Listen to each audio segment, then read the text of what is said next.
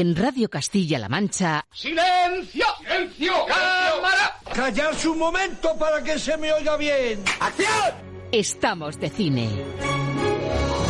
Amigos, siempre recordaréis este día como el día en que... ¿Estás listo? ¡Oh, sí! ¡Hasta el infinito y más allá! ¡Lo hemos conseguido! ¡Oh, capitán, mi capitán! ¡Oh, capitán, mi capitán! Con lluvia, con sol, con nieve, con hielo, la función debe continuar. ¡Soy el rey del mundo! Aquí comienza el programa de cine de Radio Castilla-La Mancha.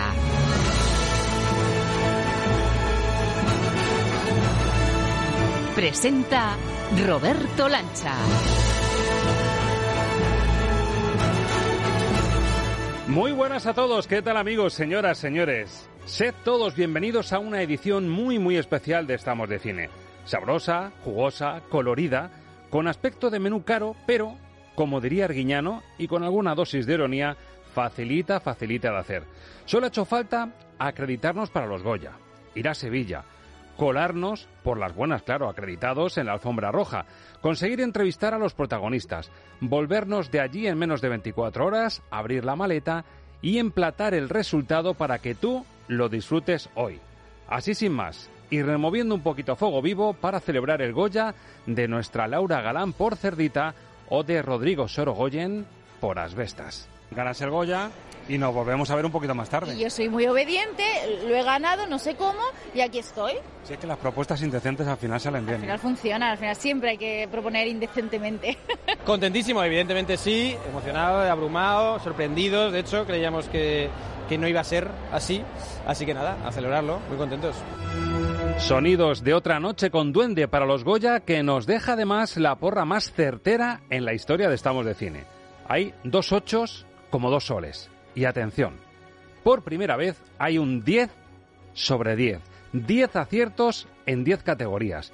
¿Quién será quién? Lo vamos a desvelar justo antes de analizar la cartelera de un filtro Lucchini que trae una candidata a los Oscar. Ellas hablan. La última palma de oro en Cannes y también candidata en Hollywood. El Triángulo de la Tristeza y el blockbuster El Taquillazo cantado de la semana. La tercera entrega de Ant-Man. ¿Por qué el amor? La ausencia de amor, el fin del amor, la necesidad de amor, genera tanta violencia. Eran velas. Entonces, en ese caso, vamos a limpiar las velas. Has perdido mucho tiempo, como yo. Pero podemos ayudarnos. Y nosotros también podemos ayudarnos. Podemos ayudarte, por ejemplo, diciéndote qué peli puede merecer más la pena esta semana y disfrutando del último regalazo de Steven Spielberg en el plano cinematográfico y de John Williams, su alma musical gemela, con la banda sonora de Los Fabelman. La misma que nos trae Ángel Luque casi levitando desde Sevilla y que nos va a servir para profundizar en la belleza que se esconde tras la aparente sencillez doméstica de la peli más íntima y personal del gran Spielberg. Damas y caballeros, señoras y señores, esto es así. Toda esta receta que repasaba al principio y que parece fácil, la hemos preparado con todo el mimo y el cariño del mundo para que hoy, ahora o en el momento que hayas elegido para escucharnos, sientas que ha merecido la pena. Ojalá el viaje, como dice el dicho que te vamos a empezar a contar, haya merecido estas alforjas. Aquí y ahora comienza el capítulo Posgoya 2023 de...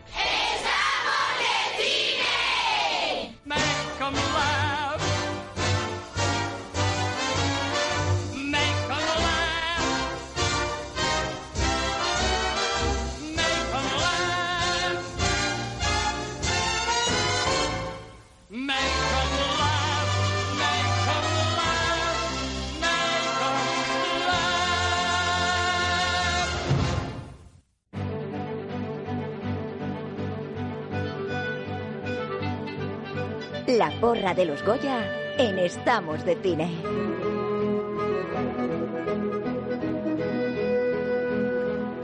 Bueno, pues empezamos con esta música que les sonará porque fue la que escuchamos hace justo una semana haciendo la porra de los Goya. Una semana después, ¿qué habrá pasado? Yo ya les he chivado en portada que ha habido dos ochos y un diez. Y estamos hablando de registros, yo creo que nunca explorados en este programa en siete años de vida. Ojo, hablemos de los Oscar o de los Goya. Alberto Luquini, muy buenas. Hola, muy buenas y enhorabuena al del 10. Ha quedado claro que no soy yo. que tú recuerdes, compañero, eh, nunca hemos rascado tanto ni hemos picado tan alto. Yo creo que algún notable alto sí que hemos dado en alguna quiniela, pero yo creo que estos dígitos y encima los tres, eh, nunca, ¿eh? No, no, bueno, y, de hecho es que recuerdo el año pasado en los Goyas fue una escabechina, porque la, puntuación máxima debió ser, creo que fue un 5 o algo así, o sea, no dimos una. Una aprobado, tuvimos que hacer un 1 para todos, eh, como en el escondite, ¿no? Por mí y por todos mis compañeros, para aprobar. Pues básicamente, pero bueno, este año mm, parece que, o, estábamos más inspirados o era todo más previsible. Exacto. Raquel Hernández, Hobby Consolas, muy buenas. Muy buenas, chicos. Pues mira, sí, qué maravilla, ¿no? En esta ocasión, los tres bastante acertados. Yo creo que estaba muy claro que la gran favorita de las Vestas. Sí. Y bueno, aparte, ahí ha habido alguien que ha tenido mucha iluminación, hay que decirlo. Dos, dos notables altos y, y un 10 sobre 10, que eso es poquísimo habitual. En tu caso, ¿se puede decir el titular sería que los guiones te han, te han masacrado la espalda? pues un poco. Me han hecho pupi. Malditos guiones, ¿verdad? bueno, es que era, era muy difícil. Verdaderamente, eh, si nos paramos un poco a analizar lo que ha sucedido este año en los Goya, es que se podían haber repartido un poquito más, porque ha habido dos grandes películas que se han llevado muchos premios, merecidos, porque son muy buenas, pero también había otras que también merecían un poquito de reconocimiento, yo creo. Sí, al final el efecto arrastre, y yo creo que también ha ido un poco en contra de Alcarrás, pues eso, el oso de Berlín que queda lejos, la, la candidatura a los Oscar que se quedó al final en nada.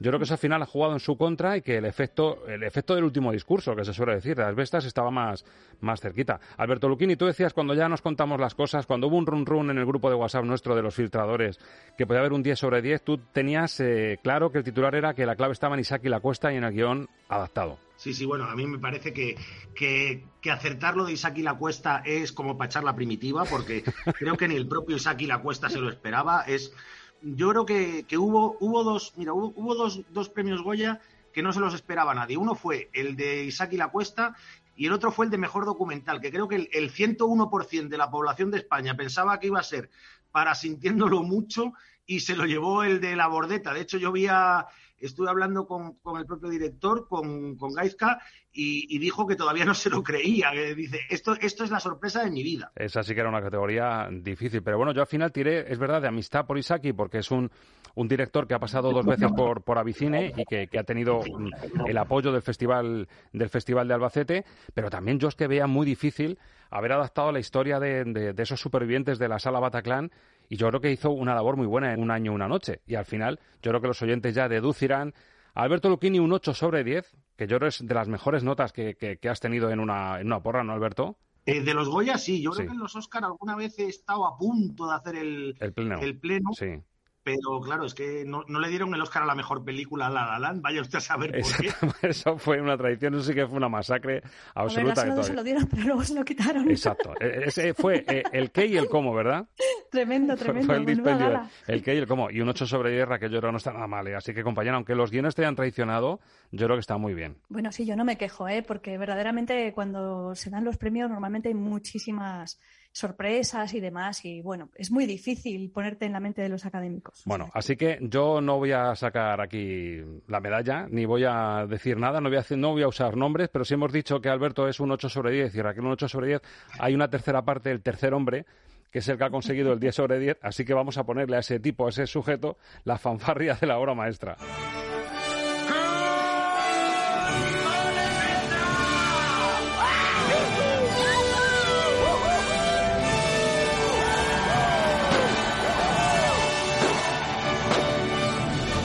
Vale, con cobetes y todo, como diría un amigo mío. Así que, compañeros, eh, porra, la mejor porra de Estamos de Cine. Nos vamos a la gala y repasamos un poquito lo que nos traemos de allí. ¿Estáis preparados? Vamos.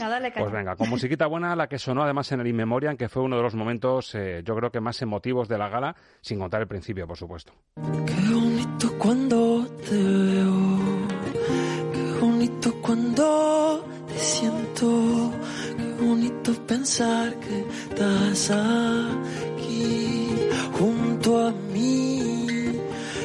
Por cierto, que otro acierto que tuvimos, aunque este, pues bueno, tampoco es como para sacar pecho, cómo se recicló la gala de los Goya. Yo te anticipaba, Alberto, cuando conocíamos la noticia de, Carlos Saura, que yo además la conocía a través de ti y el, vínculo que tienes con la familia.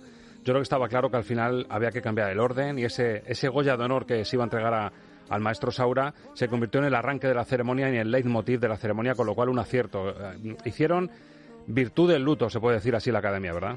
Bueno, claro, hicieron virtud porque no tenían, yo creo que no tenían otro remedio, porque es que si no mm, hubiera fagocitado toda la gala, porque todo el mundo hubiera estado esperando el momento del homenaje a Carlos Saura, porque era una cosa de actualidad absoluta. Entonces creo que fue, estuvieron rápidos, eh, estuvieron certeros en, hacer ese cambio, y, y yo solo quiero aprovechar para decir una cosa que me parece uno de los mayores dislates que he visto en mucho tiempo, y es que esa canción de por ¿Por qué te vas?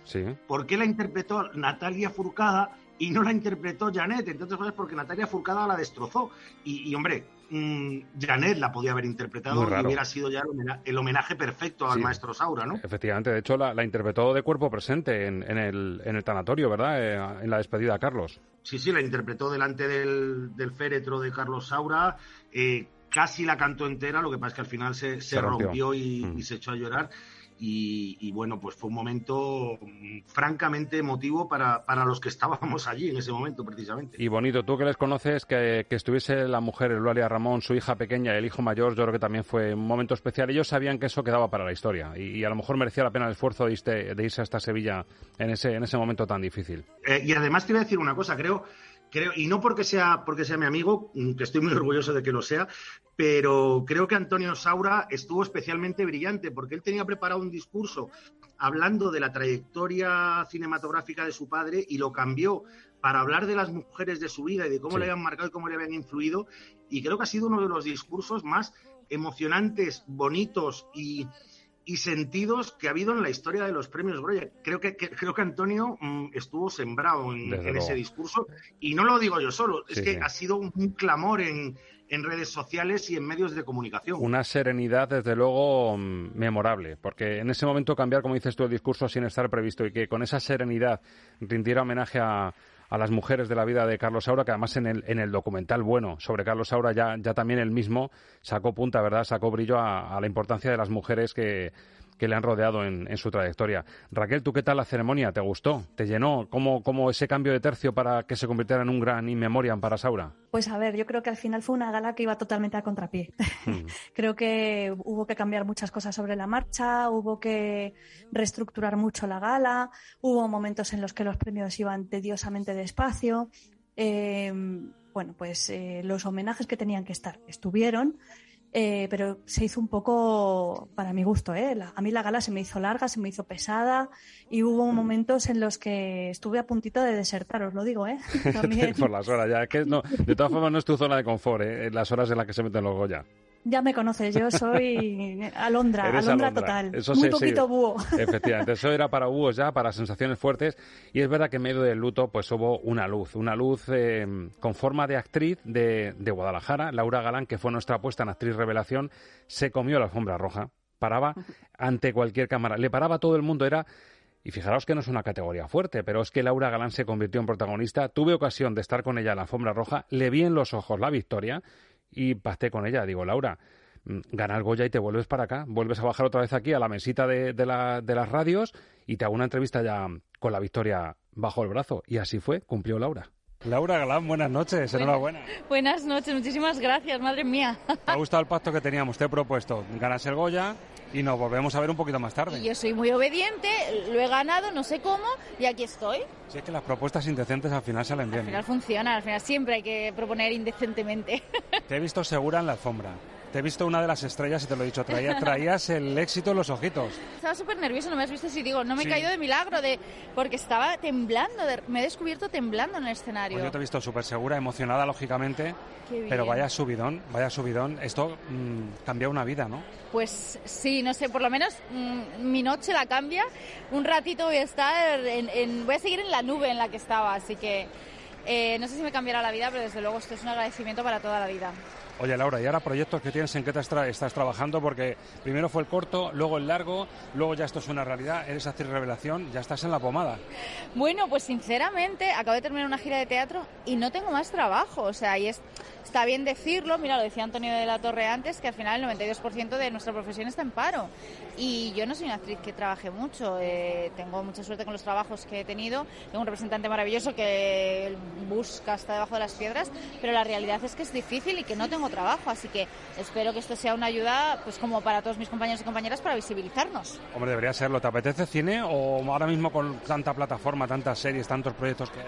Mira, yo a mí me gusta todo. Esto como el cerdo se come todo, pues yo todo. Me gusta, me gustará cine, me gustará eh, televisión, me gustará teatro. Yo me gusta todo. Estoy muy, soy muy disfrutona con todo y me gusta actuar en todo.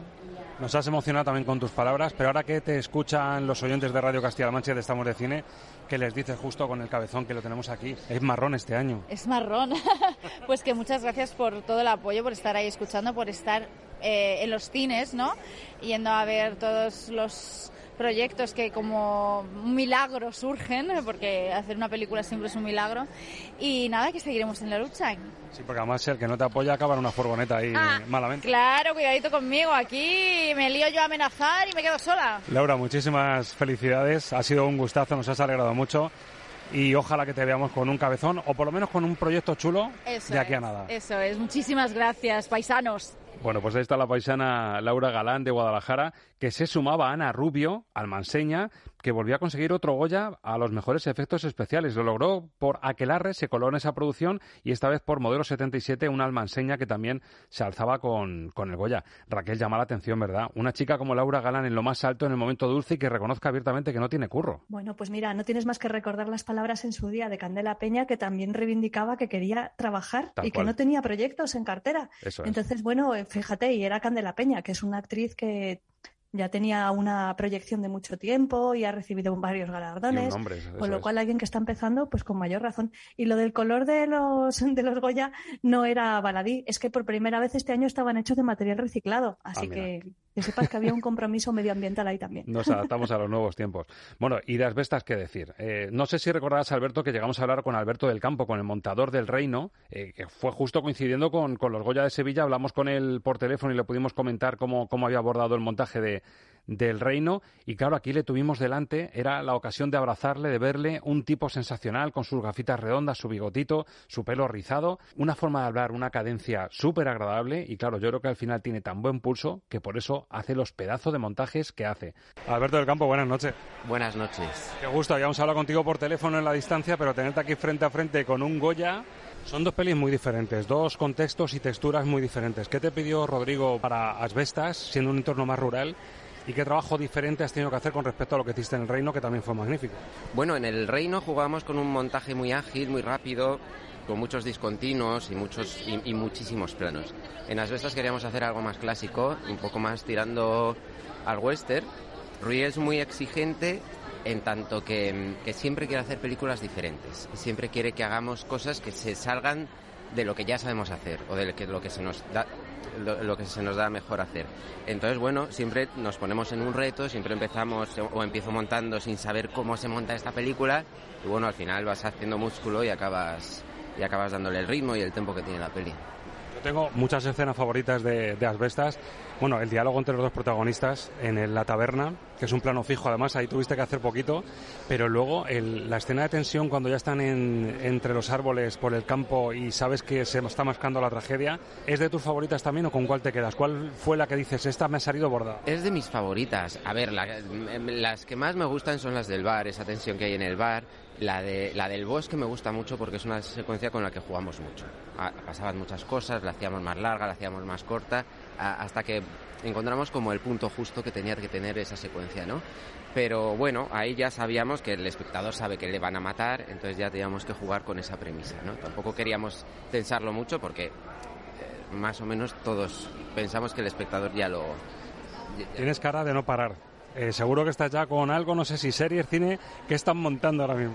Bueno, ahora estoy montando una serie que se llama Galgos, que es está dirigida por Félix Vizcarret y por Nelly Reguera.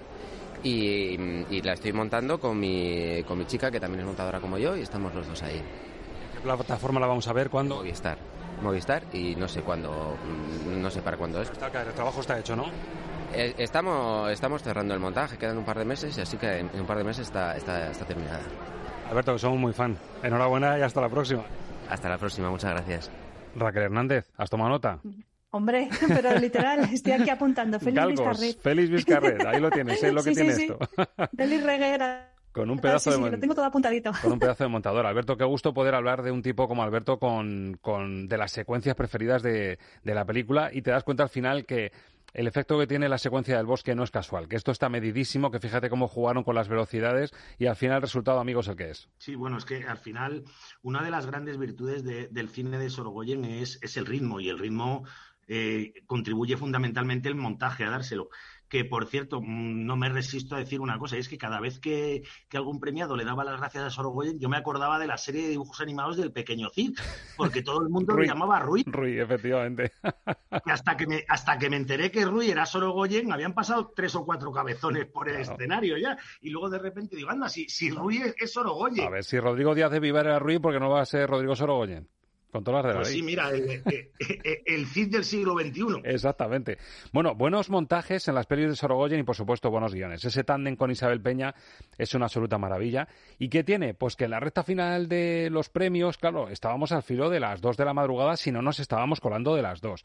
Y ya, por los agentes de prensa, los representantes, pues querían que esto fuese ligerito. Nada de entrevistas personalizadas, pero cazamos a Isabel Peña en la alfombra roja después de, de la entrega de premios. Y claro, como buena guionista, tiró de concisión. Parecía casi trabajando para la agencia F. Muy piqui piqui, muy, muy picadito, Raquel. Así, ¿sabes? Sin perder mucho tiempo. Pero le pudimos preguntar qué se toma esta gente para hacer estos guiones. Isabel, al aparato. Isabel, enhorabuena.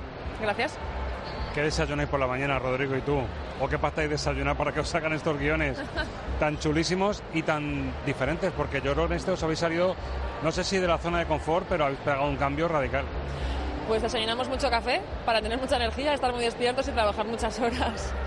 ¿Cuál ha sido el reto de Asbestas? Porque es como convertir un suceso de periódico eh, truculento de, de la España rural, de la Galicia rural, en una película como esta que envuelve al espectador. Es, es un terror eh, como muy nuestro. A ver, el reto ha sido entender a todos los personajes y tratarlos como por igual, ¿no? Yo creo que ese podría ser.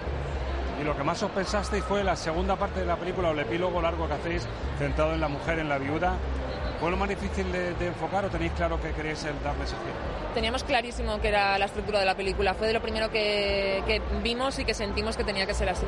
Pues felicidades por las decisiones. Muchísimas gracias.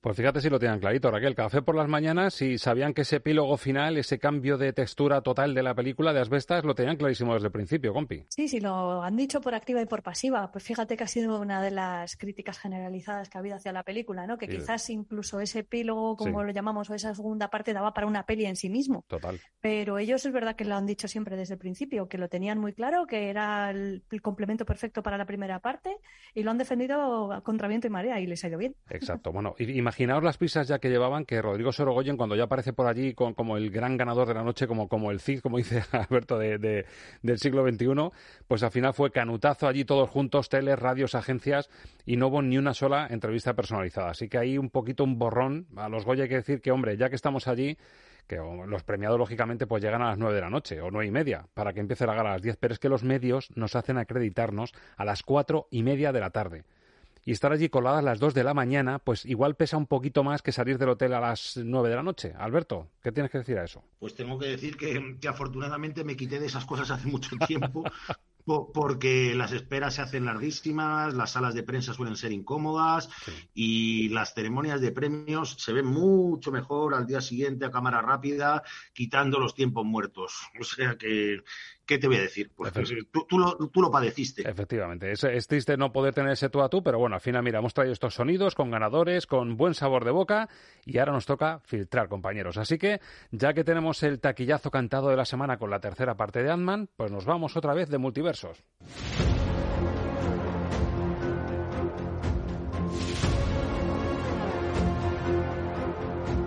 Los estrenos de la semana en el filtro Lucchini.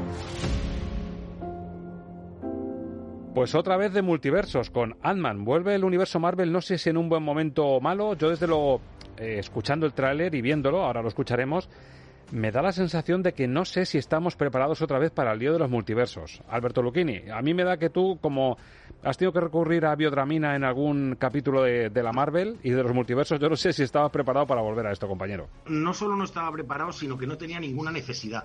Eh, bueno, yo ya he llegado a un punto de, de mi vida en el que, en el que me he perdido. Lo, lo admito mm, en público y lo que haga falta. Eh, esto creo que es el comienzo de la quinta parte contratante, de la cuarta parte contratante, de la tercera parte contratante, eh, en la cual hay unos universos absurdos que no entiendo nada, todos se juntan, todo se mezcla. Eh, mm, bueno, de verdad, Marvel a mí me tiene muy superado y de verdad no tengo nada contra las películas de superhéroes así en genérico.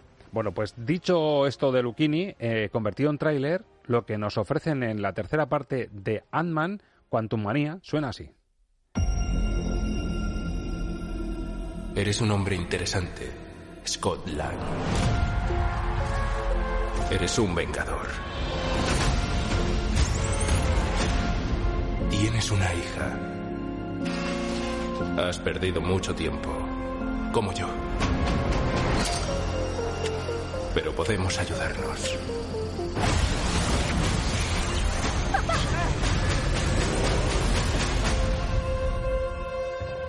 ¿Quién eres? Soy el único que puede darte eso que tanto quieres. ¿El qué? Tiempo.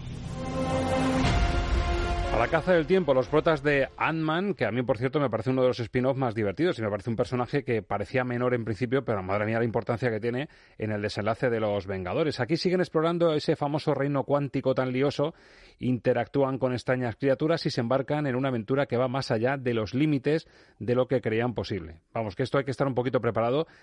Raquel, lo primero que te digo, tú que eres experta en Marvel, que, que, que sí que sí que te tomas la pastillita que, ofrece Marvel y que te, la, crees. Está bien contado, es decir, eh, ¿es fácil desenvolverse en la trama de Ant-Man? Pues es bastante simple. La película, de hecho, eh, te puedo decir que me parece un tibio arranque para la fase 5 de Marvel, porque tradicionalmente los inicios de fase y los finales de fase suelen ser películas mm, con bastante eh, presencia. Y en este caso, eh, pues fíjate, comentabas, ¿no? Que precisamente el personaje de Ant-Man suele ser pues un spin-off divertido, como más rollo familiar, más blanquito y tal. Y aquí no sé qué han hecho, se les ha ido un poco la olla y han generado como todo un universo que podríamos casi asimilar al de Star Wars, pero a nivel eh, cuántico. Entonces, pues nos vamos a un mundo miniaturesco donde lo que tenemos es un montón de criaturas, un montón de mundos, y al final para mostrarte simplemente un poco del desarrollo del gran villano de esta fase que ya nos presentaron en la segunda, en la primera temporada de Loki y que nos van a desarrollar en la segunda ahora cuando se estrene. Así que bueno, pues te puedo decir que ese hartazgo que tiene un poco Luchini, que vamos, perfectamente comprensible, lo compartimos un poco todos, incluso los amantes de los superhéroes, y han tomado nota. Y ya, han dicho que van a empezar a dosificar un poco más los proyectos de Marvel porque se dan cuenta de que verdaderamente la gente está ya un poco agotada y cuesta seguir eh, todas las películas y las series, llevarlo todo al día, no perderte ningún detalle, saber qué conecta con qué. Es un poco ya cacao maravillado esto. Claro, ¿eh? además es curioso porque hay un debate entre youtubers eh, del fenómeno fan de, de la Marvel están los que realmente les gusta todo este embrollo de multiversos, que todo sea como muy serio, y están los haters de cuando Marvel se pone, se pone cómica. Es decir, yo creo que hay una, una batalla ahí. Los, muy Marvelitas, se dice Marvelitas, son Marvelianos, Marvelitas, ¿no? Marvelitas. Los Marvelitas eh, lo llevan muy mal, que se tome con humor el universo este, y por lo tanto critican si, por ejemplo, un Ant-Man es, es, un poco más comedia. Pero, sin embargo, si se ponen serios, tienes a otros haters que también se quejan. Esta, por lo que me dices, es un híbrido, es, es un ni sube ni baja, es un poco a la gallega, ¿no? Pues es un poco extraño porque eh, tiene bastante humor al principio y al final, pero lo que es todo el desarrollo mm, es una película como muy épica en la que pasan muchas cosas, pero ya te digo que verdaderamente trasciendan no hay tantas cosas interesantes. Y aquí la que se come el show es Michelle Pfeiffer, vamos, básicamente su personaje es el más relevante de la película, es el que tiene además más carisma, se zampa con patatas a todos los demás, incluso tiene algunas de las líneas más divertidas, pero porque te lleva por donde no te esperas con su personaje. Así que sí, es una película muy sorprendente. Ponga una Pfeiffer en su Ant-Man. Sobre cinco estrellas, ¿cómo se te queda, Raquel? A mí en tres estrellas. Tres estrellas. Alberto, ¿qué le pones y por qué esa nota tan baja? Mira, me encanta que digas lo de esta nota tan baja antes de que se la ponga. Hombre, solo pues faltaría que, no nos conozcamos todavía. Le, voy, a, poner un uno y medio. Sí. Y le voy a poner un uno y medio porque, sobre todo, es que me parece una película aburridísima. Mm, fíjate que, que es dentro del universo Marvel es hasta corta, porque son dos horitas justas. Sí. Pero a mí me recordaba mucho a la última de Disney de Mundo Extraño, de unos personajes que aparecen en, en un mundo raro y donde hay cosas raras y venga, venga de efectos especiales y venga lo que pase y, y, a intentar hilar con otras 200 películas anteriores de las cuales no me acuerdo y con otras 200 películas que van a venir de las cuales, fíjate que no las he visto todavía, pero ya estoy seguro que no me voy a acordar de ellas. Qué bueno. Eh, dicho esto, mmm, la película le falta, porque a mí Ant-Man no es que me disgustara especialmente, tenía mucho sentido del humor, aquí le falta el sentido del humor por completo. Y, y, es, una, es una película que, que, cuando uno mira el reloj mmm, 10 o 12 veces en dos horas, malo, malo, malo. ¿Estaba Bollero en vuestro pase de prensa? Yo no le vi. Es yo que tampoco lo vi. Yo no veo a Bollero aguantando una peli de estas hasta el final, ¿eh? Se echaría una bueno, cabecerita el hombre, hace bien. Bueno, y, y, y, y, yo porque soy muy profesional. eh, Luquini casi haciendo un bollero con Ant-Man, la tercera parte, que va a ser el taquillazo, digamos lo que digamos, como decimos otra vez, va a ser el taquillazo de la semana, porque Marvel siempre mueve montañas y Ant-Man, pues bueno, pues tiene, tiene ese gancho con el público. Así que es la puntuación de Estamos de Cine, pero tenemos una candidata al Oscar, otro de los títulos que estábamos esperando como agua de mayo, Woman Talking, ellas hablan, una película de Sarah Polley con unas cuantas nominaciones y con un reparto absolutamente maravilloso, con Frances McDormand, con Rooney Mara, con Claire Foy, con Ben Whishaw. Todo esto nos cuenta, además nos mete en un universo bastante peculiar. Hay que dar un salto en el tiempo para entender lo que pasa en Ellas Hablan. ¿Por qué el amor? La ausencia de amor, el fin del amor, la necesidad de amor, genera tanta violencia.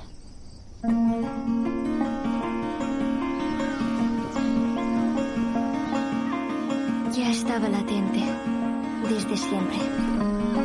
Solo había que seguir el rastro de migajas que llevaban hasta la violencia. Y al mirar atrás, estaba presente en todas partes.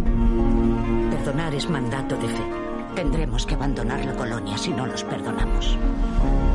Pero no queréis atender a razones. Sabemos que no imaginamos las agresiones. Sabemos que estamos magulladas, aterrorizadas. Esperanza en lo nuevo es buena.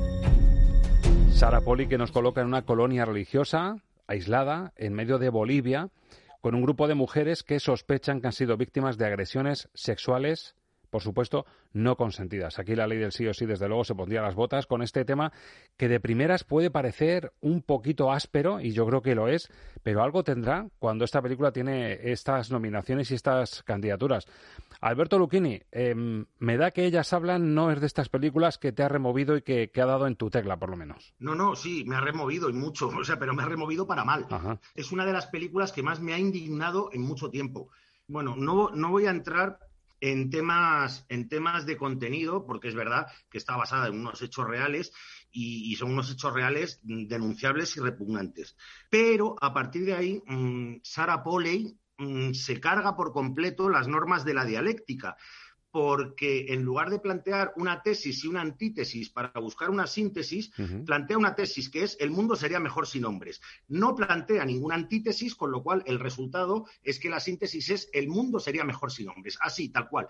Pero bueno, dejando esto al margen, lo que la película mmm, me pone de los nervios es la puesta en escena. Es, es como una obra de teatro cutre y mal hecha, sí. en la cual eh, los diálogos dan más vueltas sobre sí mismos que una peonza, hablando de lo malos que son los hombres, de la espiritualidad, de la religión, del poder. Todo, a los 10 minutos está contado todo. Bueno, pues quedan todavía otros 95 en los, en los que siguen dando vueltas sobre lo mismo. Y es verdad que hay un grupo de actrices mmm, bastante solventes que intentan sacar adelante estos diálogos descabellados. Lo que pasa es que con una intensidad y todo rodado en esos primeros planos oscuros que se desarrollan prácticamente en un granero, que, que es, es, una película, mmm, a, mí, a mí se me hizo francamente insoportable. Y todo esto diciendo que, que, tiene, que tiene razón por supuesto, en denunciar lo que denuncia. Ajá. Y por eso se te queda, suspende con qué nota, dos estrellas. ¿A dónde vas? Una. Una estrella, madre mía, Luquini, qué desazón con, con ellas hablan. Hasta aquí el argumento de la acusación, que la suspende de una forma rotunda. Ni siquiera yo esta vez he acertado el palo que va a pegar Luquini. La abogada de la defensa es Raquel Hernández. Por favor, suba al estrado, Raquel. Eh, bueno, lo primero es que me parece una película plenamente recomendable para todo el mundo para que la vean y piensen sobre la actualidad en la que vivimos, porque la película toca todos los palos. Habla de la sumisión química, del consentimiento, del perdón, de la educación en valores, habla de la reacción a la violencia, habla de problemas éticos. Es verdad que es una película densa, es una película súper discursiva, en la cual estamos viendo constantemente lances dialécticos entre las distintas mujeres que tienen que pensar qué hacen para defenderse de una serie de agresores que las han violado impunemente durante un montón de tiempo a la vista de sus ministros, que se supone que son las personas encargadas de velar por la seguridad de la comunidad, mirando hacia otro lado. Y estamos hablando de la traslación de un caso real. Hubo ocho hombres que fueron acusados de violar sistemáticamente a 151 mujeres y niñas, entre las cuales estaban vecinas, hermanas, eh, eh, familiares. O sea, es que es terrible, una, realidad terrible. Y la película lo que hace es un ejercicio de imaginación y lo expresa así desde el principio, porque lo que hace es imaginar cómo habría sido si esas mujeres, iletradas en su mayor parte, porque no sabían leer ni escribir, se hubiesen podido juntar para decidir qué hacían con sus vidas. Es que no hay ni una sola película en cartelera en los últimos diez años en la que tengas a un grupo de mujeres hablando entre ellas para decidir qué hacen con sus vidas. O sea, estamos hablando de algo inédito que no hay relaciones sentimentales entre ellas, hay una relación de sororidad para pensar qué hacen con sus vidas. Me parece ya el punto de partida tan magnífico y lo que cuenta la película tan emocionante que desde luego a mí me tuvo subyugada de principio a fin, lloré como una magdalena y además me parece de verdad súper recomendable para que nos paremos a pensar qué sociedad queremos. O sea, nadie quiere una sociedad sin hombres, pero queremos una sociedad con hombres educados para no agredir a las mujeres. Ese es el punto de la peli. Y de ahí el título Women Talking, ellas hablan y ellas dan su punto de vista sobre un drama como, como este. Pues me da que con tu nota, Raquel, primero se entiende las nominaciones que tiene la película y por otro me da que, vas a levantar el aprobado, el super suspenso de Luquini con tu nota, yo creo que aprueba. ¿Qué le pones sobre cinco a Women Talking? Pues ellas hablan. Le pongo cuatro estrellas y media, me parece una película sobresaliente y además eh, invito de verdad que la gente la vea y disfrute de las interpretaciones porque curiosamente no está ninguna de las actrices principales nominadas, que me parece de verdad que serían las únicas que podrían disputarle el premio a Kate Blanchett. Imagínate, ¿eh? Están, vamos, que se abren las carnes en la pantalla, es tremendo. Bueno, pues me gusta, me gusta que haya, mm, que haya diversidad de criterios. El punto de vista de Alberto Luquini en este caso, que no le ha llegado ese discurso que ofrece Ellas Hablan y ha removido y ha cautivado a Raquel Hernández. Ustedes ya deciden, esta es nuestra opinión la opinión subjetiva desde Estamos de Cine y, por supuesto, si van a verla, que es la mejor forma de salir de dudas, sepan que, como siempre, si les ha gustado es que es buena y si no, pues es que no es buena. ¿Y les gustará a nuestros críticos la ganadora de la Palma de Cannes de este año, que viendo el tráiler te quedas absolutamente loco, el Triángulo de la Tristeza. Nos metemos en un barco en el que, bueno, aparte de vómitos, mareos y un montón de descentricidades, vamos a descubrir una película muy especial sueca de Ruben Oslund, El Triángulo de la Tristeza. Yo vendo mierda. El éxito de un crucero de lujo depende de vosotros. No quiero escuchar a nadie decir no. Siempre es sí, señor, sí, señora. Te lo ordeno. Disfruta el momento. ¿No? No. No. ¿Qué? ¿Me estás diciendo? No, que no, Entonces es que sí. Sí, sí. Allá voy. ¡Sí! Las velas. ¿Cree que sería posible lavarlas? No creo que sea posible, señora, porque este es un barco a motor. Sí. Así que no tenemos velas. Eran velas. Sí. Entonces, en ese caso, vamos a limpiar las velas. Sí. Claro que sí. Crucero de lujo. Estamos en días después de la Semana de la Moda y dos eh, protagonistas, la pareja de modelos e influencers que son invitados a este yate, pues van a alucinar en colores. Alberto Luchini, ¿qué es esto del Triángulo de la Tristeza? ¿Esto qué es lo que es? Pues esto es una, una, más de las marcianadas que nos suele regalar periódicamente el director eh, sueco Ruben Oslund, que es uno de los pocos que ha ganado dos veces la Palma de Oro en Cannes. La primera fue, por The Square en 2017 y la segunda ha sido eh, el año pasado por, por esta Triángulo de la Tristeza, que se supone que es una comedia, pero, pero, pero es, una película de Robert Oslund. Entonces es una sátira despiadada de, de las vanidades y de las veleidades de la sociedad capitalista, del mundo de, de, los modelos, del mundo de los influencers, del mundo de los ricos en un crucero de lujo, ese, ese crucero de lujo en el que se desarrolla la primera parte de la película, que es una mezcla de La nave va de, de Federico Fellini Sí. y la escena de los vómitos del sentido de la vida de, de los Monty Python. Y no, digo más para, para no destripar mucho. Y luego una segunda parte que se desarrolla en una isla desierta, como si fueran los, los protagonistas de, de Tiempo de, de Shyamalan, Sí. en la cual se analiza la lucha de poder, eh, se, anali- se analizan lo- los métodos de supervivencia de- del ser humano. Es, es una película muy rara. mm, a mí me parece que, que de comedia tiene lo justo. Es, es comedia, pero al mismo tiempo es, es drama, es película existencial, es película casi, casi cosmogónica. Es una rareza que, que ha ganado premios allá donde ha ido. De hecho, está nominada, fíjate, a más Oscars que la película de la que hablábamos antes, porque esta está nominada a mejor película, a mejor dirección y a mejor guion, la otra solo a película y guion. Exacto. Y, y bueno, mm, a mí me sorprende que no esté nominada como película internacional, quizás sea porque está hablada en inglés. Claro. Hay un Woody Harrelson que hace un personaje que es uno de los más descabellados de, de su carrera, y decir eso de Woody Harrelson ya es mucho. El capitán del yate, cierto, ¿no? El, ca- el capitán del, del barco del crucero. Sí. Y, y luego hay un dato que, que sí me gustaría añadir porque, porque es un dato que a mí me... mm, Cuando vi la película me, me resultó mm, bastante doloroso y es que la protagonista, Charlie Dean, una, una modelo sudafricana, murió a las pocas semanas de...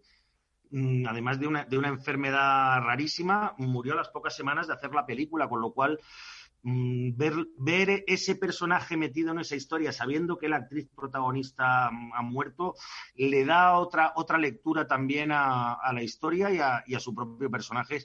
Ya digo, es, es una película muy, muy rara y además son dos horas y media. Exacto, aviso a navegante. 147 minutos, aparte de, de la rareza. Raquel Hernández, ¿tú qué le pones y por qué al Triángulo de la Tristeza? Que mira que es bonito el título.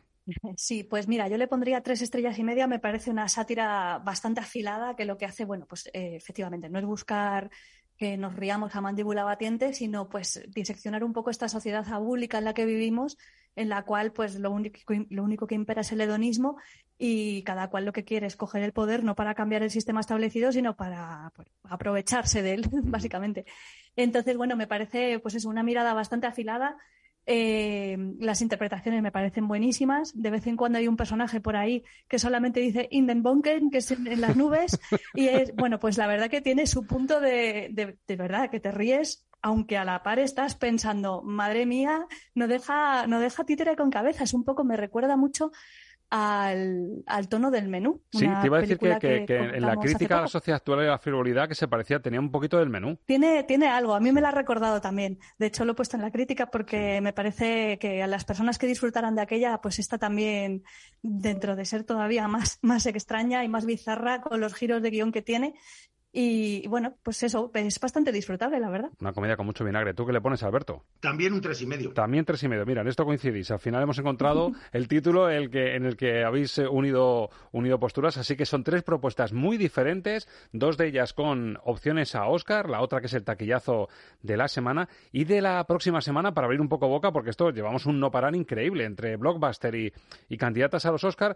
¿Con qué os queréis, Alberto? ¿Qué, mm, ¿Qué te interesa más de la semana que viene? Pues de la semana que viene, pues, la verdad es que es una semana un poquito de transición. Sí. Eh, yo tengo muchas muchas esperanzas en, en una película irlandesa que se llama que se titula The Quiet Girl, que Sí. está nominada al Oscar a la mejor película internacional.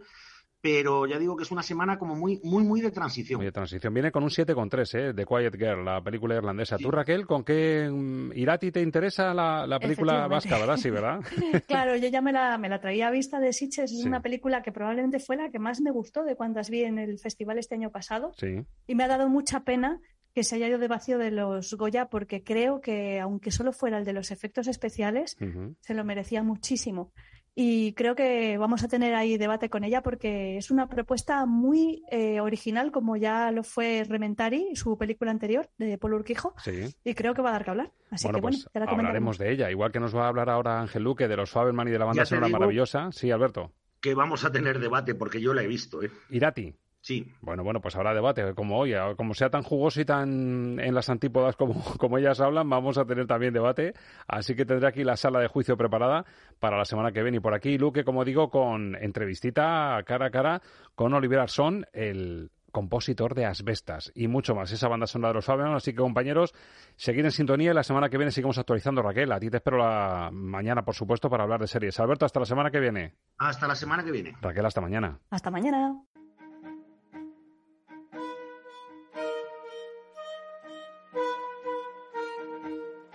Estamos de cine con Roberto Lancha.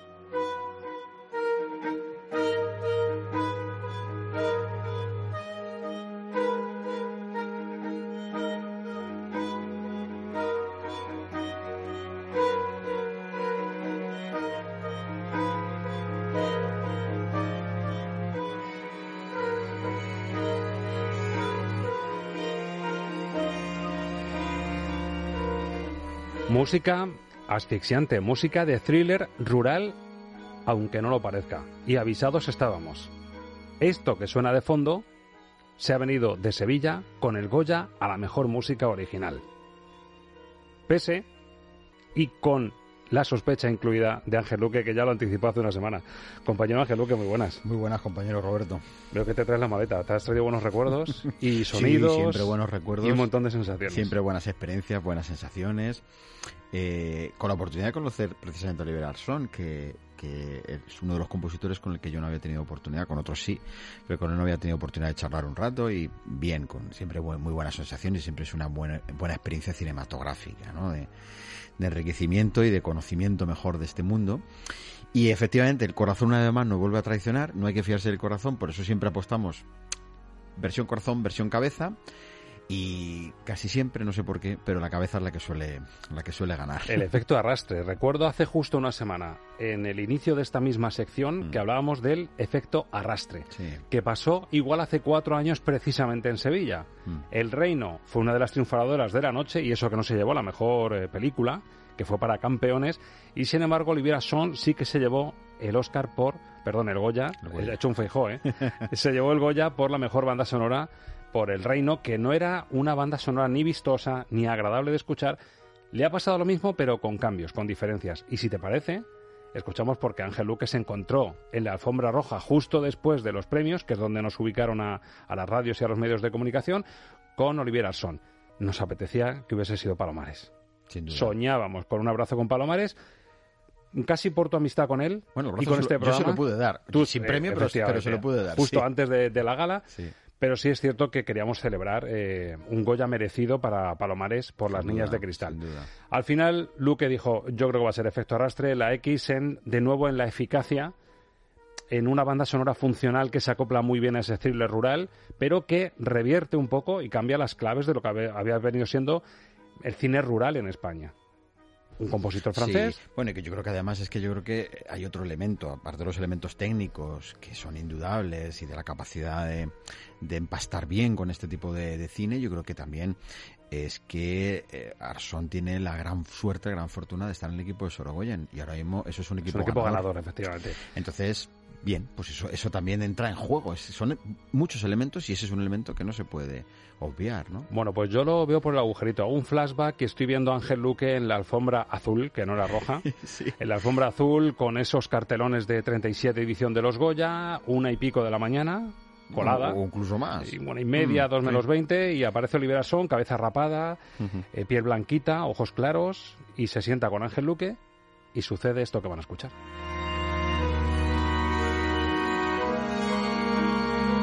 Oliver Arson, lo primero siempre, enhorabuena. Segundo Goya muy diferente al primero, muy diferente para ti sobre todo en qué?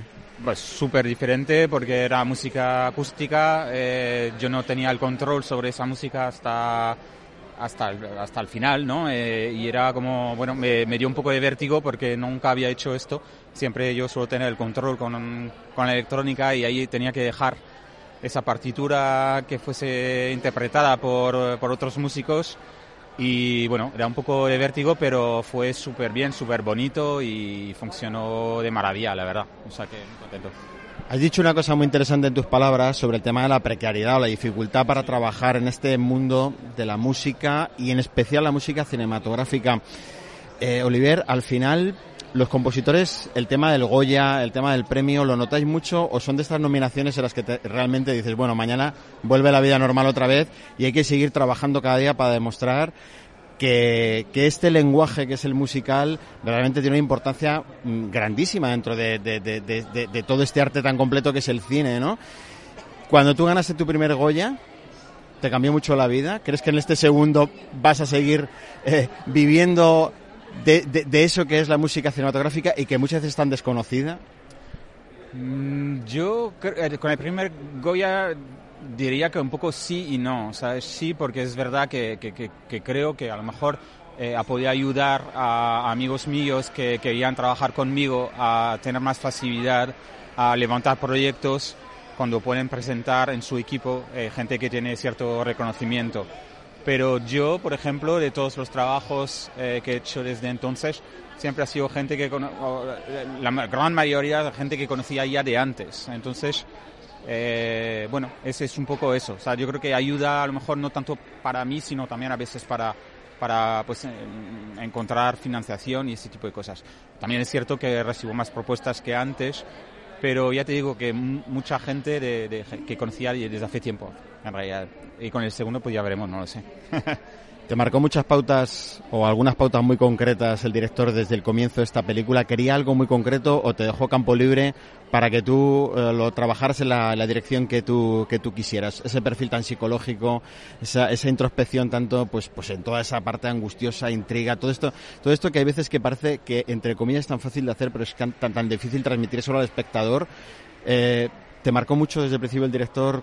Ya os conocéis bien, ¿no? Y entonces sabéis más o menos cada uno lo que pensáis, ¿no? Sí, pero creo que eh, en esa película en especial eh, nos costó bastante encontrar el tono y él marcó pautas, pero no, no tanto al principio, sino como más adelante. O sea, yo hice un trabajo previo muy bastante largo, como casi dos años antes del rodaje, y ahí nos dimos cuenta que no era a lo mejor la mejor mm, dirección, ¿no? Eh, más adecuada y tuvimos que pues eh, ir cambiando un poco. Y por ejemplo la- la- el uso de la percusión era algo que él insistió insistió mucho.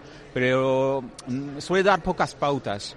Eh, yo creo que luego deja eh, mucha libertad no y pero luego ya una vez que ya un material es es mucho más preciso. Pero en ese caso ya te digo, eh, ha sido como un trabajo sobre todo de- de- del día a día, ¿no? De trabajar mucho y muy intensamente eh, de manera muy sostenida. Oliver, mm, yo creo que si puedes, eh, es una pregunta un poquito obligada, hasta donde tú nos puedes decir en qué proyectos estamos ahora mismo, qué tenemos, qué tenemos sobre la mesa, qué tienes sobre la mesa. Tengo un proyecto que me hace muchísima ilusión, eh, que se llama un largometraje de, de Pedro Martín Calero, eh, que se llama El Yonto, eh, producido por Cabio Films, escrita con Isabel Peña. Y luego eh, estoy eh, en, en- en proyectos en, en Francia que, bueno, ojalá, ojalá se puedan confirmar en, en breve. Pues enhorabuena de nuevo y que sigamos disfrutando siempre de tu música, que nos hace gozar mucho más del cine, Oliver. Muchas gracias, muchas gracias.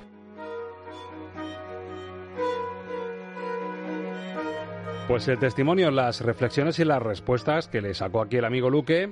Y hombre, siempre está bien poder escuchar a un compositor dando con las teclas, nunca mejor dicho, de lo que ha hecho. Por mucho que la banda sonora nos guste más o menos, pero hemos vuelto a aprender, Ángel, y para Siempre. eso estamos aquí. Sí, además que bueno, yo creo que también es la experiencia de un compositor, él lo dijo cuando recibió el premio. Él dijo que hasta hace poco tiempo él no tenía ni idea de este mundo de la música y que ha ido aprendiendo y que, y que de estar en su casa probando cosas y buscando fórmulas, pues en cuatro años ha ganado dos Goyas. Es decir, que se puede conseguir, pero yo sigo sumando el tema de que estar en el equipo de Sorogoyen ayuda mucho. Curioso que aquí quien te habla. Y ya te, te dije allí, no sé por qué tengo el run run de que he acertado las 10 eh, categorías de nuestra Sí, porra. sí, las sí. 10. 10 de 10. Había un plus el 11. Y en este, y en este fallé. Justo en esta, Luque. En esta, en la X, dije, es posible que el efecto arrastre, pero creo que llegué a apostar por Fernando Velázquez, por el efecto sorpresa también de, podía haber sido, sí. de los renglones. Sí, si te acuerdas, yo ahí te dije, bueno, el tema Fernando Velázquez, eh, yo creo que tiene muchas posibilidades de triunfar cuando está con Bayona. Tiene muchas posibilidades de triunfar cuando está con Bayona. Eso, eso es un pensamiento que siempre lo tengo ahí, lo diga o no lo diga, pero eso siempre está ahí. Y dije, lo que pasa es que Velázquez yo creo que ahora mismo está un poco por, no, no digo por encima de que se sienta superior, sino que creo que ahora mismo eh, la nominación ya es un reconocimiento a que él sigue ahí, que está ahí, pero creo que esta no va a ser su, su, su turno, no va a ser su momento, ¿no? Esta ha sido nuestra experiencia en nuestros quintos Goya. Estamos de cine de nuevo presente en la pomada del cine español. Esto es lo que hemos traído, pero tenemos que mirar también a lo que nos circunda, a lo que nos rodea. La vista puesta también en los Oscars, en la próxima gran cita, en este caso del cine mundial. Y nos vamos casi como si fuese el inicio de Psicosis. Luque dirá, ¿dónde- ¿por dónde irá Roberto con esto? Phoenix, Arizona. Que es donde empieza Psicosis, si lo Ah, recuerdas. verdad, sí, sí, ciertamente. Phoenix, Arizona, pues nos vamos, pero de la mano de Spielberg y de un compositor que le sigue ayudando en sus aventuras cinematográficas, un tal John Williams.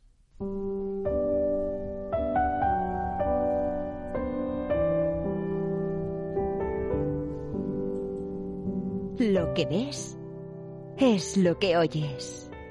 Música para soñar cine con Ángel Luque.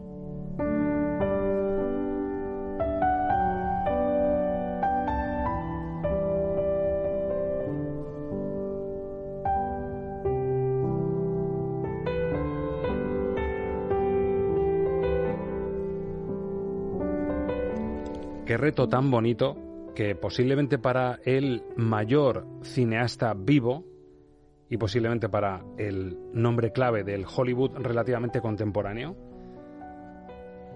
ponerse a prueba, poner a prueba ese binomio creativo que ha dado tanto, tanto, como es el de John Williams y Spielberg, y que se hayan enfrentado a la película más autobiográfica, que no la más espectacular, que no la más fantasiosa, que no la más ambiciosa, la más intimista. Y yo creo que con el piano de John Williams, que además crece y nace, yo creo, gracias y a través de la figura de la madre de, Steven Spielberg, a la que encarna Michelle Williams de una manera fantástica, la señora Fabelman, que es la vena creativa, ¿no? En esa familia está el padre, Paul Dano, que bueno, a mí el papel me ha gustado, me parece bastante correcto, un tipo mm, ingeniero, muy cabal. Un americano en pollón, ¿no? Exactamente, un, un repelente niño Vicente a su manera, sí, pero, sí, pero cabal, es decir, un padre ideal, comprometido con la familia, muy cuadriculado, y el alma creativa, el verso suelto, la madre de Steven Spielberg, que toca el piano.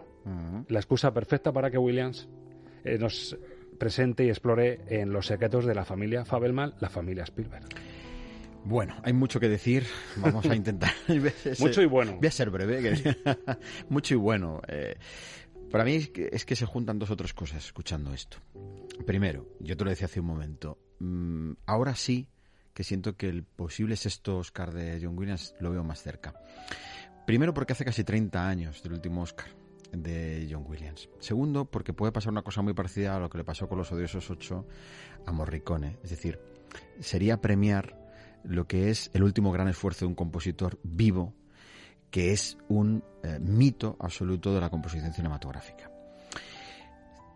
Segunda razón, o segunda cosa importante que yo veo aquí, maravillosa. El piano representa a su madre, pero representa la parte artística de ese mini Spielberg que se siente identificado y su tío, el que va a visitarle a la casa, se lo dice. Es decir, la familia y el arte hay veces que es muy difícil de conjugar juntas, ¿no? Y eso es un el gesto de los, de los, el gesto de los dos de los brazos, brazos ¿no? cruzados. que son como dos, dos, Te va a dos, romper. eh, fuerzas que tiran en direcciones opuestas, ¿no? Es decir, y eso termina produciendo una ruptura que le está anticipando, bueno, no vamos a hacer spoiler, pero situaciones familiares que va a vivir, ¿no? Y le hace ver, tú estás en esa parte creativa, al igual que tu madre, que es una magnífica pianista y la película lo demuestra. Entonces, claro, John Williams está reservado, o sea, Spielberg le reserva solo para la parte íntima de su vida.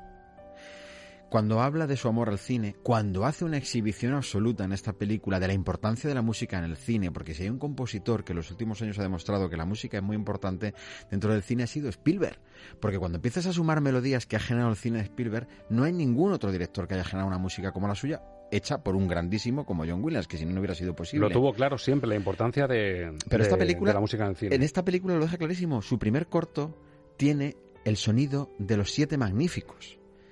Y después Sonando en vinilo en la- en la eh. Sonando en vinilo, que es que es maravilloso. O sea, yo cuando vi eso dije ya, esta película ya es imposible que no me guste. Porque Spielberg ya te está diciendo, señor espectador, esto sin música pierde vida. Exacto. Esto sin música ya no se siente igual. Los efectos Ya especiales artesanales que hace para que los disparos de los vaqueros parezcan eso y la música en la vinilo música para que suene. en para generar en la sensación en el espectador y ves cómo reaccionan los amigos, los, los Boy Scouts que lo están viendo, ¿no? Cómo se produce esa magia que es el cine.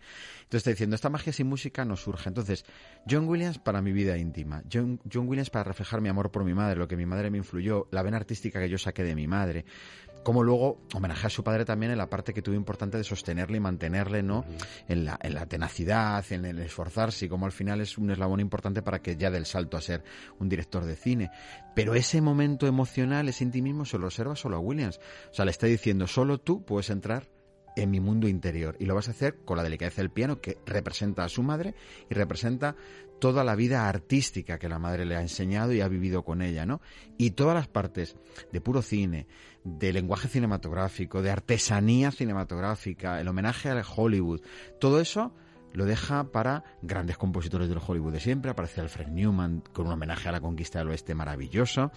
Y van a aparecer varias canciones de los años 60 que son muy simbólicas de la época, completando lo que me parece a mí que es un homenaje musical al cine maravilloso que tiene esta película. Spielberg dejando claro desde niño que la música, y además le vemos en algún barrido que se hace de su habitación, que tenía vinilos efectivamente de Espartaco, de Ben Hur, era muy consciente de, de- de que ese cine te hacía volar y soñar en, en la gran pantalla, desde ese impacto que tiene viendo el mayor espectáculo del mundo. Y que él conocía la, la música de cine. O sea, que se había preocupado de escucharla. Eso por es, eso la eso. pone. O sea, por eso sabe que tiene que ponerla. Él buscaba seguir reeditando el impacto que tuvo con el mayor espectáculo del mundo. El primer pase que vio con sus padres, ese, ese tren que Mm. arrolla un, ¿eh? un coche, Coche. y lo salta por los aires, él quería seguir reeditando las sensaciones que le provocó esa Y primera dice una cosa muy bonita, su madre, cuando le pide al padre que le compre la cámara y que le deje filmar, dice, es que necesita poder manipular esa realidad para poder entenderla, Y controlarlo, Eso es el cine, controlar la vida Eso es. a tu antojo. Puedes modificar lo que tú Y quieras. que pase las veces que quieras y que el coche dé las vueltas como tú quieres y Eso que la suene la, música Es- que tú... Eso es la magia del cine.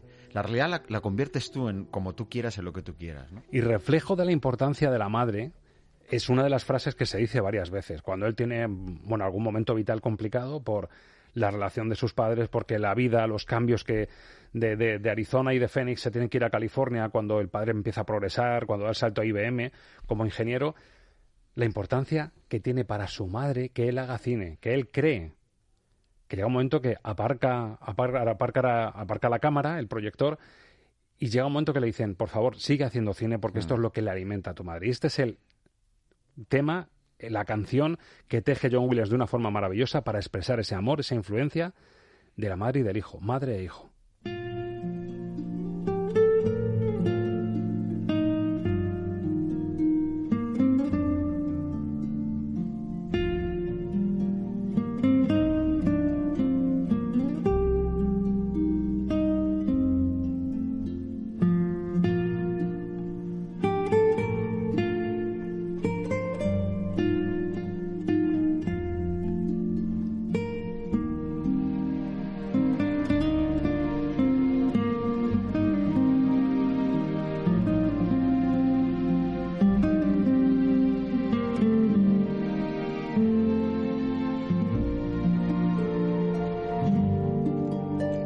Reconocible y fíjate, muy curioso, Luque, reconocible el leitmotiv de ese tema de los Fabelman, que es el primero que escuchábamos, o esa melodía tan amable, tan familiar, tan envolvente.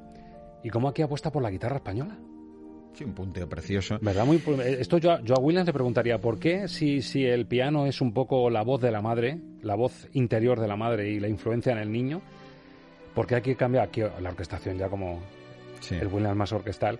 Pero esa guitarrita española me, me parece curiosísimo porque apuesta para el tema madre-hijo. suena un ella. poquito como, un- como una melodía casi como una nana, Una una, nana. melodía intimista de una relación mm, madre-hijo con esa, con esa ternura de lo maternal, ¿no? La ternura de la maternidad, ahora va el piano, que la representa a ella, y la guitarra probablemente la represente a él. O sea, la, imagen de dos instrumentos que se combinan haciendo una melodía que es la unión entre la madre y el hijo, ¿no? Cuando presentaron esta película, eh, ante, bueno, lo hicieron eh, con una, como se suele hacer alguna de estas premias, ¿no? Con el director presente, con luego después poder hacer una, una especie de tertulia, y una niña del público le dijo, cuando acabó la película, dijo a Steven Spielberg, eh, señor Spielberg, yo solo quiero decirle que yo quiero a mi madre tanto como usted, Oh. porque lo acabo de ver en la película que usted la quería mucho. Qué maravilla. Y entonces eh, se ve a un Spielberg muy emocionado diciéndole, muchas gracias, quiere siempre a tu madre. Eso creo que es el resumen perfecto de esto. Yo creo que John Williams sabe captar esto. Fíjate, yo creo que desde la lista de Sidner eh, no hemos vuelto a encontrar un John Williams tan tan sumamente intimista trabajando para Spielberg, o sea, tan sumamente Y intimista. con todo lo difícil que era el reto, Ángel, yo creo que le tiene que haber resultado más fácil esto que Schindler. Porque Schindler sí que cuando le, le propone el proyecto Steven Spielberg a Williams mm, dijo, madre mía. Bueno, es que yo creo que, que- que Williams en este sentido, creo que para él mm, bastantes partes de la película probablemente no le sean eh, Ajenas. ajenas, Claro. probablemente le serían familiares. O sea, yo estoy convencido que Spielberg le ha contado, seguro que más de una vez, cómo arranca su vida en el cine y lo han hablado más de una vez. Estoy convencidísimo. Esto le ha, sali- salido con juntos. facilidad, mientras que Schindler sabía que esa sería su zona de confort, Williams. completamente y que el propio Spielberg estaba en una zona diferente totalmente de su cine y los dos supieron qué traían entre manos y estuvieron por supuesto a la altura, ¿no? Es una delicia como suena esto de fondo. Es una te maravilla, envuelve, es una maravilla. Pero bueno, vamos a ver qué ha hecho el pequeño Sam Fabelman, el pequeño Steven Spielberg con ese grupo de amigos. Claro, el oeste, el western, que tanto le gustaba. ¿Cómo consigue mm, que todo parezca auténtico? Qué maravilla de escena cómo se filma lo de la diligencia. Es una qué, momento tan entrañable de la película, qué momento tan El cinematográfico. padre ayudando a que el polvo también dé, dé en el carruaje, ¿verdad? Es, es fantástico, es precioso, ¿no? Y la ilusión de quien quiere con, con su creatividad, con una simple cámara, cómo puede crear esa magia. Era ya un líder, porque fíjate a, a la tropa de, de amigos, los padres involucrados, familia Sí. y todo para, para dar autenticidad. Estaban descubriendo entre todos de una forma familiar la magia de hacer cine. Mm. Entonces, claro, exacta, la magia de hacer cine y, y cómo producía el efecto en ellos que les hacía darse cuenta que su hijo estaba haciendo algo que era diferente, que era especial, y ¿no? que había veían el- descubierto. el, el efecto transformador Claro. de un proyector y una Sí, pantalla sí. grande. Es decir, mira, esto que hemos estado haciendo como un juego se va a ver como algo grande y de verdad. Y creíble, es decir, Increíble. increíble, que os va a meter en la historia, ¿no? Y aquí ese empleo de, por un lado, la música de los Siete Magníficos, utiliza el tema de Calvera, de los Siete Magníficos maravilloso, y luego salta a un tema de la conquista del oeste, que es una de las películas más emblemáticas, donde cuatro grandes directores participaron, y donde Alfred Newman, que era el gran compositor del Hollywood, el gran mago de la música cinematográfica, aparece con algunos de sus temas que le da una esencia a la película maravillosa. Venga, Sam Fableman, vamos a dar el proyector, vemos cómo te ha salido este pequeño western con la familia y que suene en el vinilo, en la sala, Alfred Newman y esta estampida de búfalos para uno de los western de un jovencísimo Steven Spielberg.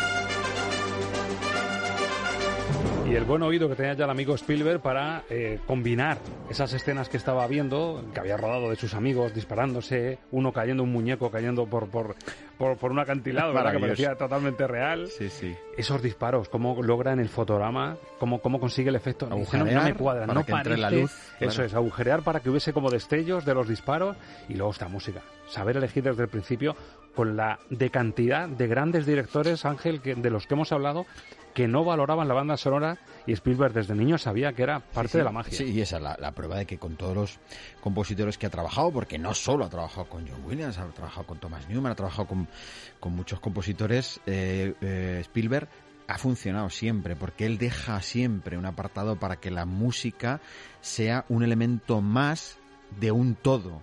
No un elemento que viene a decorar para que me quede bonito, sino esto tiene narración, tiene, tiene sentido, tiene contexto psicológico y por lo tanto suma para un todo, porque la película debe ser un todo, no una suma de partes, es un todo.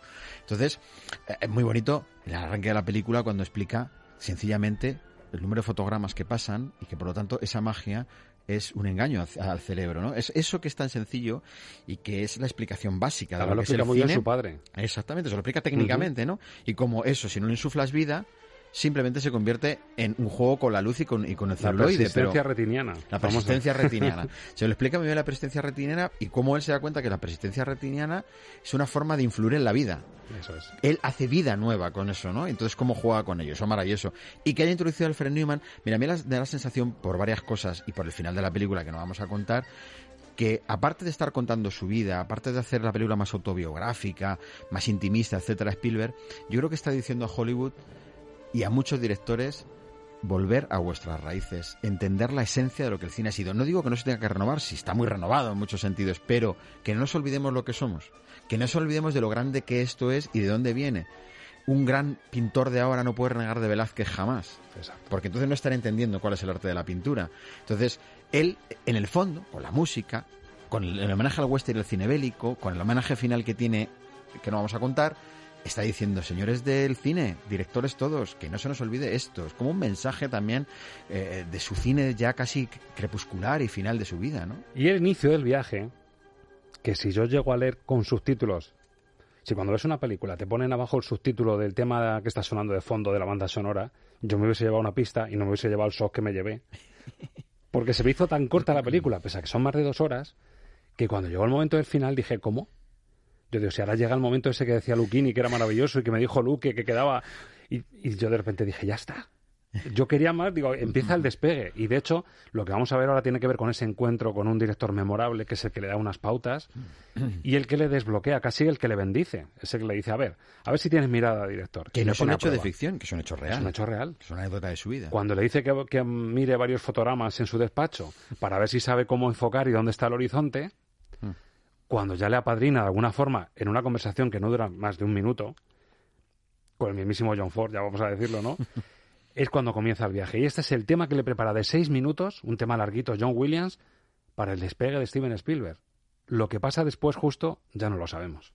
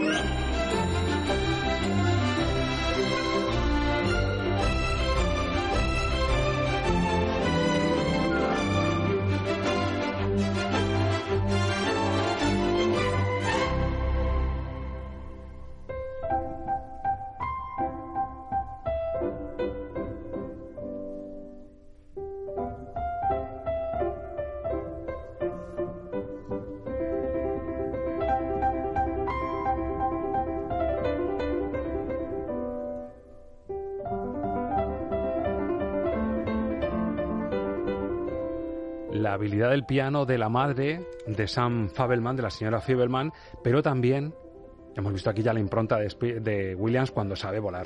Hemos visto volar a ET, ha hecho volar a ET, ha hecho mm, eh, huir a Indiana Jones. Hemos visto a un John Williams en muchísimas facetas, pero le faltaba hacer volar a Spielberg. Claro. Y, lo hace de una manera, fíjate, uniendo la música para él de nuevo con, el- con, con la madre, con la música clásica que la madre interpreta al piano. O sea, uniéndola al recuerdo que él tiene de su madre tocando al piano y William lo introduce dentro del tema, mete una melodía de Haydn y la mete dentro de su propia composición, ¿no? Entonces mete esa música clásica que representa el recuerdo que va a tener siempre Spielberg de su madre, ¿no? Yo creo que, eh, que realmente la composición creo que también es un regalo hacia, hacia Spielberg. Fíjate, yo me fijaba en algo que es muy propio de la forma de filmar de Spielberg, que es bajar la cámara a la altura de la visión de los niños. Y cómo la película empieza desde abajo y cómo los protagonistas se tienen que agachar.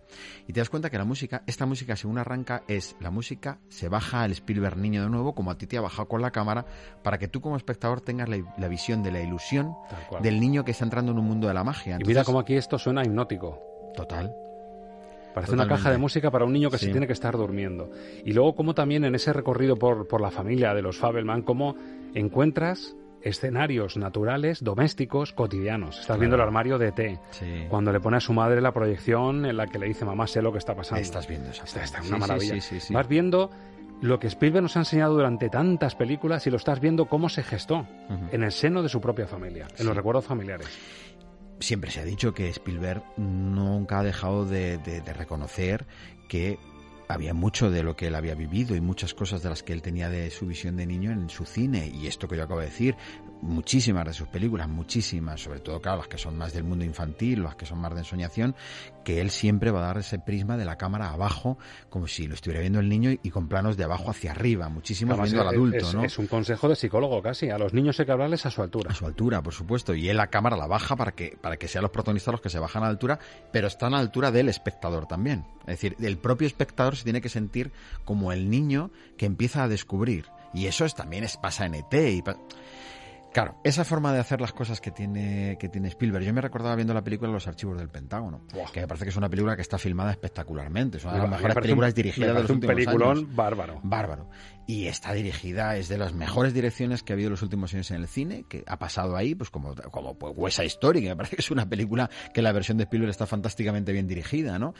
Pero en esta me doy cuenta que él, fíjate, va buscando una cosa clarísima y es que lo que quiero es que veáis un poco como yo veo y recuerdo mi vida. Y ahí puede ser que vengan esos fallos, esas cosas que la gente a lo mejor no han terminado de convencer de la es, es película. sencilla hasta, hasta Claro. ingenua en algunos aspectos. Es que yo creo que lo que ha querido es reflejar con la máxima fidelidad posible lo que él recuerda y siente de cómo fue su recorrido vital hasta llegar al cine, ¿no? Y eso, eh, yo creo que ha intentado quitarle el máximo posible de grandes momentos cinematográficos De y llevarlo a algo muy sencillito, muy sencillito. como recuperar su mirada de niño, con la ingenuidad y con los errores que puede tener, cuando incluso le vimos, eh, mm, igual que hay niños que les mm, apetece pintar, y que, pues él estaba ya montando. Pero ojo, cuidado. Y a los espectadores que la pueden ver por segunda vez o por tercera vez, ojo, cuidado, cómo está filmada las filmaciones. Buah, eso es una- Él cómo empezó a hacer cine él a su manera, de, la for- de forma eso, casera, doméstica. ¿Cómo está filmado por él? Exacto, exacto. Está filmando una filmación, Sí, sí, sí. metacine, ¿no? Metacine maravilloso. Pero cómo está hecho y con qué gusto, con qué delicadeza y con qué amor al cine. Celebramos a Spielberg en la playa. En ese momento también. Bueno, me parece uno de los el mejores momento momentos de la película. Cuando ya está en el instituto, está en California y celebran el Día de las Pellas, que lo celebran en la playa. Y el encargado de filmar todo eso con una buena cámara de su recién echada novia, Sí. que es una cámara ya de las buenas de- del padre de ella, pues eh, rueda con su mirada, con la mirada del mismísimo Spielberg, ese día de playa en el que mete pues uno de los temas de, de la época o que sonaban en ese momento. Éxitos de los años 60. Exactamente, estamos ya en los 60 con un Spielberg adolescente, Xavi Checker y este Limbo Rock para este día de playa.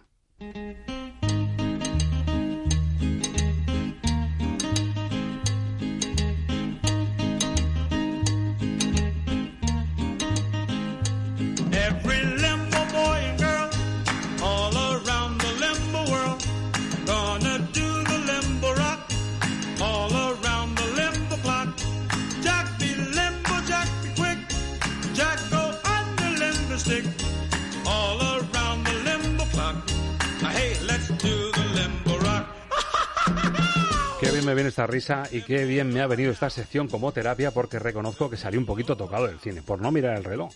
Si yo miro el reloj digo, bueno, pues esto está acabando. Me hubiese mentalizado, pero es que me pilló dirigida por Steven Spielberg, fundido a negro. Pero, Digo, pero, ¿qué ha pero, pero, disfruta de ese hecho que pasa tan pocas veces en el cine, de haber vivido la- pasado, no tener que mirar el reloj. y momentos de emoción durante la película. Es decir, en momentos familiares en los que a lo mejor el cine no es protagonista, como enamorados del cine, a lo mejor dice, bueno, pues justo en el homenaje al cine a lo mejor es donde me emociono, que es lo que yo te decía, me esperaba cuando dijo Luquini lo de los últimos 10 minutos maravillosos, digo, esto va a ser un montaje de las cositas que he ido haciendo a lo Cinema Paradiso, ¿no? El montaje que él hizo... Pero ya está hecho en Cinema Alfredo Paradiso, no hay que ya, repetirlo. ya, hay que No hay que repetirlo. repetirlo. Entonces me ha venido muy bien, Luque, para valorar realmente lo que tiene esta película dentro de su aparente sencillez. Sí, dentro de la aparente sencillez tiene mucha complejidad y tiene detalles finos, finos, finos, finos, hechos con un gusto, hechos con un criterio, hechos con una lección siempre magistral. Esta parte, por ejemplo, esta parte que es verdaderamente el descubrimiento de lo que tú con una imagen puedes llegar a hacer incluso en la vida de una persona. ¿Cómo puedes ilusionar? ¿Qué es lo que ha sido el cine de Spielberg? ¿Cómo puedes aterrorizarla? ¿Cómo puedes ilusionarla? ¿Cómo puedes hacerle que se olvide de sus problemas? ¿Cómo la puedes hacer sentirse mucho mejor y sentirse bien? ¿Cómo puedes hacerle sentir que está en una aventura? Eso es lo que Spielberg ha intentado siempre hacer en su cine. Que el espectador se sienta como lo que está viendo en la película, ¿no? Y cómo ya su superpoder, porque en el fondo es el, el origen de un superhéroe del cine. Sí. Como tu mirada, la forma de mirar, lo que otros chicos ven como simplemente a ver si me ligo a esta, a ver si salgo aquí guapete, a ver si aquí se me ve que estoy fuerte, a ver si aquí se me ve que soy el más rápido en la carrera, a ver si yo aquí soy la que más anima y la más guapa. Al final, tu forma de mirar y no solo de mirar, sino de filmar y luego montar, te puede hacer poderoso. Claro. Y Y, eso es lo que él creo que ahí, es en el momento lo descubre. Además, es una escena muy divertida, es una escena en homenaje a las fiestas universita- eh, universitarias o de instituto de los años 60, con esta música poniéndola de fondo. Ya un poco más elaborado lo de cómo poner la música, pero te das cuenta como él, él ve que las canciones de época también pueden ilustrar el vídeo y producen las sensaciones en los chicos que lo están viendo y el divertimento y tal. Y bueno, lo que significa con uno de los bueno, de los personajes que tiene importancia también en la película, ¿no? Y aunque él está hundido, está frustrado, fracasado por lo que le acaba de pasar, cómo en la pantalla lo que está saliendo es ilusión, vida, cómo está saliendo algo que te hace soñar irte a otra realidad y vivirla de otra manera.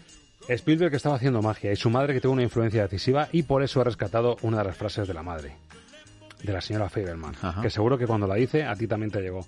Cuando empieza a sentirse un poco culpable de lo que está pasando con su vida, de que no está siendo sincera con lo que siente, con los vacíos y las frustraciones vitales que tiene, le dice a su hijo que la culpa es un desperdicio de emociones. Mucho cuidado con el sentimiento de culpa. Sí, sí, sí, sí. Lo de- sí, sí, me llamó la atención, me llamó la atención mucho en ese sentido. Y en algo que también, a colación de esto, le dice una de sus hermanas, le dice, es que tú te pareces a mamá, por eso la entiendes bien. Es decir, como él también entendía que para crecer, para llegar más allá, no podía quedarse en las limitaciones de la vida que estaba viviendo. Tenía que seguir queriendo ilusionar, emocionar y expresar lo que llevaba dentro con ese medio que había descubierto que era el cine. Entonces, su vida que le podía haber limitado, cuánta gente que ha vivido algo parecido a lo que ha vivido él hubiera hecho su vida por la borda. Y a él, sin embargo, le convierte en uno de los grandes directores de la historia. Gracias a John Williams y a Steven Spielberg hemos subido a una estantería muy alta, Luque. Yo creo que lo suyo es mantener el nivel y mañana las series te cambio Williams por Morricone. Bueno, fíjate. ¿Te parece? Perfecto. No tengo ningún Para problema. estar en la estantería, ya que Seguimos estamos ahí alto, seguimos seguimos, alto. seguimos arriba. Compañero, hasta mañana. Hasta mañana. Ha sido un placer. ¿Qué nos haría sentirnos culpables de aquí a una semana? Pues no estar puntuales a la cita con Estamos de Cine para seguir removiendo la magia del cine a través de la música y de los mejores momentos del cine pasado, presente y el futuro. La culpa es un desperdicio de emociones y nosotros no vamos a caer ni en desperdicios ni en culpas. Así que la semana que viene, más cine y más racio. Gracias por saber escuchar y por supuesto, que viva el cine.